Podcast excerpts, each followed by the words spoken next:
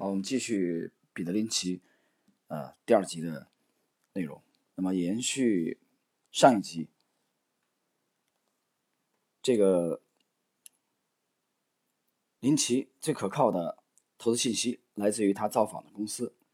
在一家大型的投资机构这么多年，他已经结识了成千上万在商业界中身居高位的经理们。他们所谋求的就是按照他们最主要的主人——机构股东的旨意。来办事儿。此外，你得学会如何解释你所听到的。公司总裁有的言过其实，有的谨小慎微，有的诚信可靠。了解他们的类型，能给职业投资家们带来巨大的好处。他走访公司，每月四十到五十家，一年五六百家。呃，说到这里呢，解释一下，昨天啊，一位这个。听友啊，喜马听友来微信来问我，啊，他说你觉得比特林奇是啊偏基本，他不是技术派的吗？我说对，我认为他主要的啊，至少他在麦哲伦这十三年啊，他是更多的偏向基本分析的。一个理由非常简单，你看一看他每年几乎造访四十到五十家公司啊，每个月。一年造访五六百家，你认为这是图表派吗？图表派需要这么辛苦吗？根本不需要。图表派有一个最基本的信仰，就是图表啊，技术走势包容消化一切。他没有那么多这个心思和闲情逸致去造访公司，或者认为图表派不需要这样，这是多余的。但林奇是这么干的，所以这非常清楚，毋庸置疑。彼得林奇就是以基基本分析为主。啊，我不是说他不懂图表，他不看图表，他或许也看，但是他的主流的啊，在他整个交易架构当中是偏基本分析的。我们继续来看，当然，他要对他们进行归类。如果他去考察啊，明尼阿波利斯的一家公司，他就想再看几家。一种有效的方法是参加由当地的经纪人组织的地区性公司会议。蒙哥马利证券公司在西海岸。罗宾逊·汉弗莱在亚特兰大，而普雷斯科特和鲍尔特伯斯则在中西部举办这类会议。在这种场合，数十家公司将派出他们最优秀的人才，尽可能用最精炼、最富有信息的方式介绍他们的公司情况，还有专门解答问题的时间，一种紧跟时代的好办法。如果林奇对他们的介绍感兴趣，也许他随后就亲自去该工厂。类似的，还常举行专题会议。其中最为知名的是由旧金山汉布兰希特奎斯特公司发起的高技术公司会议。只是林奇不喜欢高科技公司，许多公司都热衷于将他们的情况告知给波士顿的投资圈。在这个信息流中，林奇是正是重要的首站。任何时候都有二十家左右的公司在波士顿兜售他们的资讯。时间允许的话，林奇可以每小时参加四项这类的活动。啊，林奇这个非常勤奋，大家看到啊，在调研方面花了很多的精力。林奇技巧的一个重要方面就是坚持啊，跟他的资料源啊，这个源呢是源头的源啊，资料源直接接触。富达公司有大约三十个内部分析师，还有他们的助手，以及除彼得林奇之外的其他资产组合的经理们。他过去常在两周一次的基金经理与分析师全会上跟他们会面。现在的主要阅读分析师们的每日记录，一个月有两次成长股股票经理会议。林奇本来只需靠此体制获取与处理信息就行了，但他还想定期与各公司直接交流。在林奇看来，不做这样艰苦的准备工作的投资经理就是在逃避工作。当有经纪人没有提供很好的理由就向他推荐某种股票时，林奇很反感。彼得，我给你找到了一笔交易，说吧，约翰。你是个好色之徒，但我想看看他的模样。林奇评论道。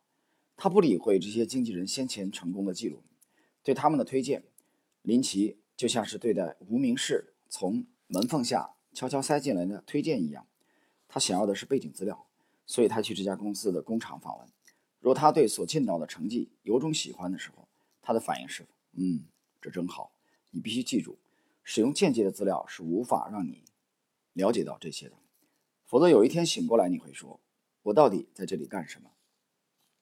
许多非职业的投资者把自己想象成福尔摩斯那样，待在他们的俱乐部里，不允许任何人进来交谈，而通过阅读和思考来破案。这些投资者认为，只要他们坐在载有电视屏幕和事件记录的桌子旁，做上充分的工作，然后美元就会滚滚而来。呃，事情可没有那么容易。那些做法仅仅是专业人员的起点。现在，他也许正是那些非专业人员的买主或卖主。为了竞争，你必须利用你所能得到的每一样工具，而最关键的一样就是第一手资料。呃，我们其实读到这里，大家会发现啊，这是一个非常鲜明的基本分析的套路。啊，他们认为这个待在房间里啊，靠阅读思考，这做投资是不够的啊。当然，我承认彼得林奇管理的麦哲伦基金的规模啊比较大。但是无论如何，大家对比一下啊，我之前一直在解读的迈克尔·卡沃尔的这部经典的名著《趋势追踪》啊，你看看约翰·亨利，他造访公司吗？啊，看看比尔·邓恩这些人，看看埃德斯科塔，最杰出的这个这些专业的趋势投资者，他们根本无需造访公司，无需去做调研啊，他为了去做铜的空单或者多单啊，他没有必要跑到智利。为了做铁矿石，也没有必要跑到澳洲去调研，没那个必要。所以这是两派啊鲜明的风格的这种区别。继续，但谁能真正掌握那么多国家、那么多行业的情况呢？完全能。林奇说，以保险业为例，当1977年5月我接管这笔基金时，我从未对保险业发生过兴趣，但一年内百分之二十的基金是保险业股票。我拥有肯博。啊，肯帕已八年了。我去那里访问过一次，并度过了几个小时。我想了解这家企业。此后，我虽然再没有去过那儿，却一直跟他们保持联系。所有高度成功的投资家们都有松散或正式的联盟，拥有一两个到数十个不等的成员。大家发现他们可以通过联盟交换思想，获得教益。正如他们。中的一位对我所说：“如果我给你一美元，我们两人仍只有一美元；如果给你的是一个思想，那我们俩就都有一个思想。”林奇说：“这些买方同行们，而不是股票经纪人，是他有价值想法的最好来源。当然，你不会把你眼下要购买的股票告诉他们，但你跟他们交换了广泛的见解。不难理解，这些经过选择的少数买家同行，每个人后面都有数百人的经纪人。”为其提供咨询服务，可以说是处于这智力食物链的顶端。他们当然是比经纪人更丰富的信息源。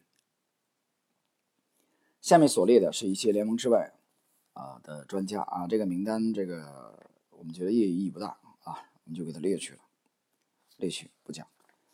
继续来看，林奇大部分时间通过电话或亲自与公司啊交谈。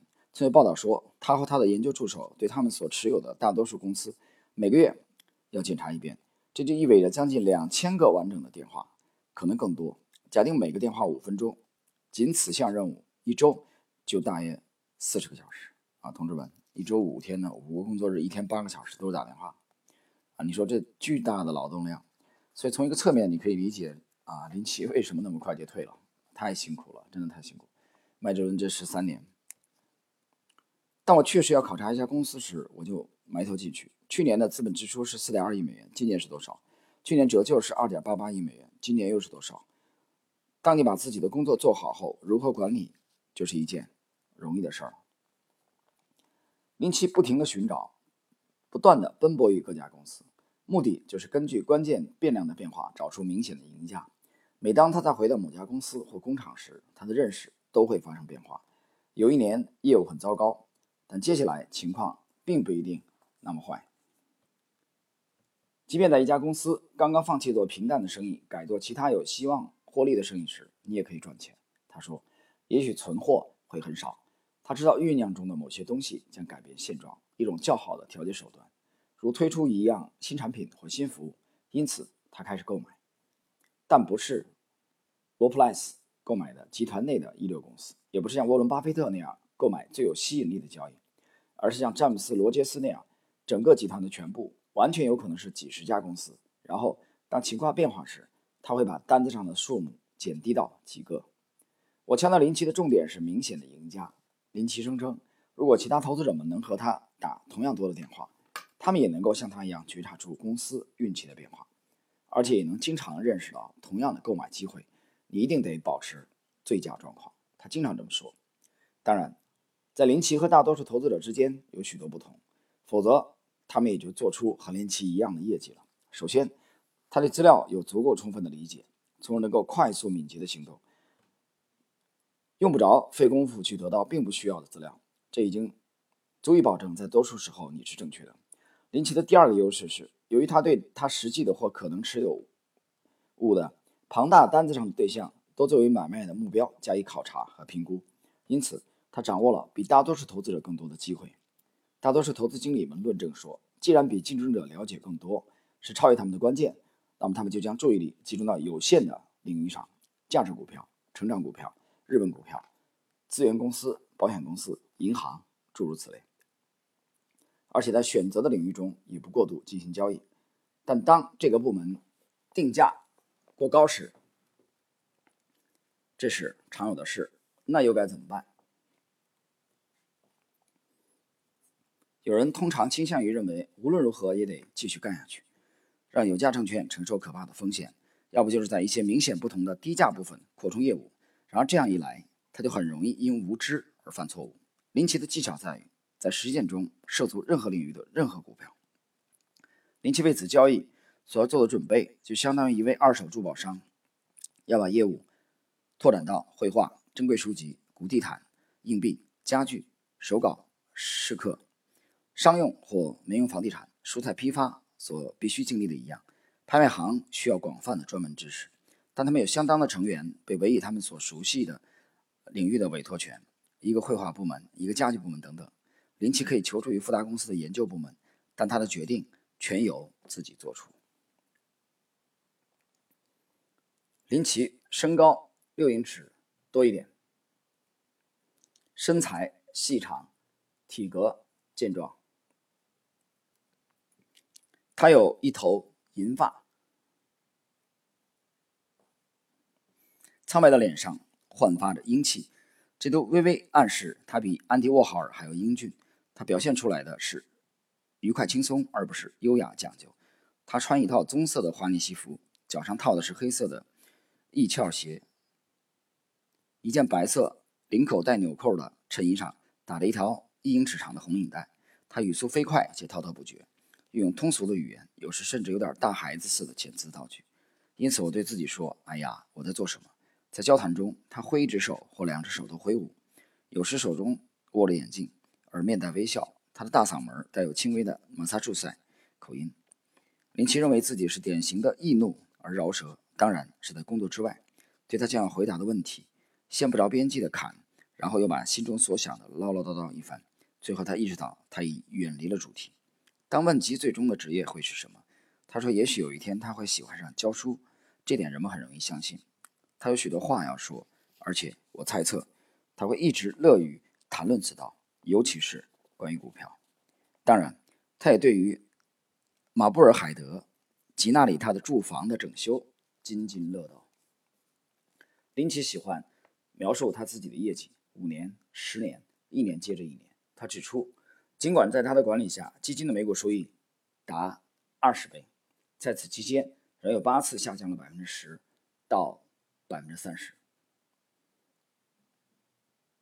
在过去的十一年里，每年他都能打破基金的平均收益，从来没有一年下跌。在一九八七年十月，他承受了严重的打击；到一九八八年三月三十一日，他的基金财政年度结束时，跟下降了百分之十点九的道琼斯指数相比，仅下降。百分之九点六。就我与著名的投资者们交往的经验而言，林奇心平气和、谦虚待人、冷静处事，让人惊讶。在工作和生活中不摆架子、不出风头。当然，他在工作方面是全心全意的投入。天分和执着后面常常伴随着别的东西：小时候的贫穷或家庭危机，生理的或社会的压力，或遭受命运的打击后，促使他们奋起超越对手。林奇可能受到了父亲早亡。及家庭突然变故的影响，这也许助长了他的孤独感。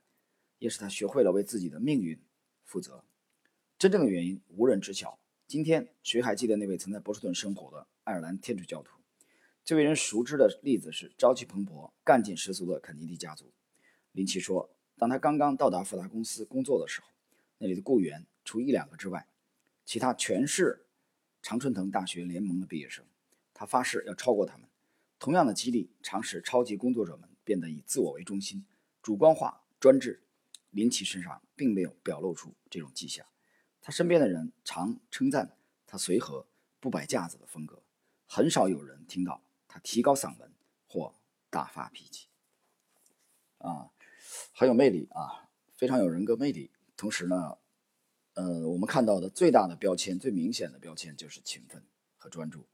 啊，彼得林奇每个月、每一年啊，甚至每一周不知疲倦的啊，奔波在这个美国各大州的调研公司的路上。啊，研究这是一般的基金经理其实很难持久这么做下去的，这也是他的业绩十分出色的一个重要的原因。所以这个归功于，我觉得把它归类于啊，他的投资风格是基本分析偏基本分析啊为主的，这个是毫无疑问的。好了，朋友们，今天我们这个第二季的彼得林奇的内容就到这里，下一季我们继续。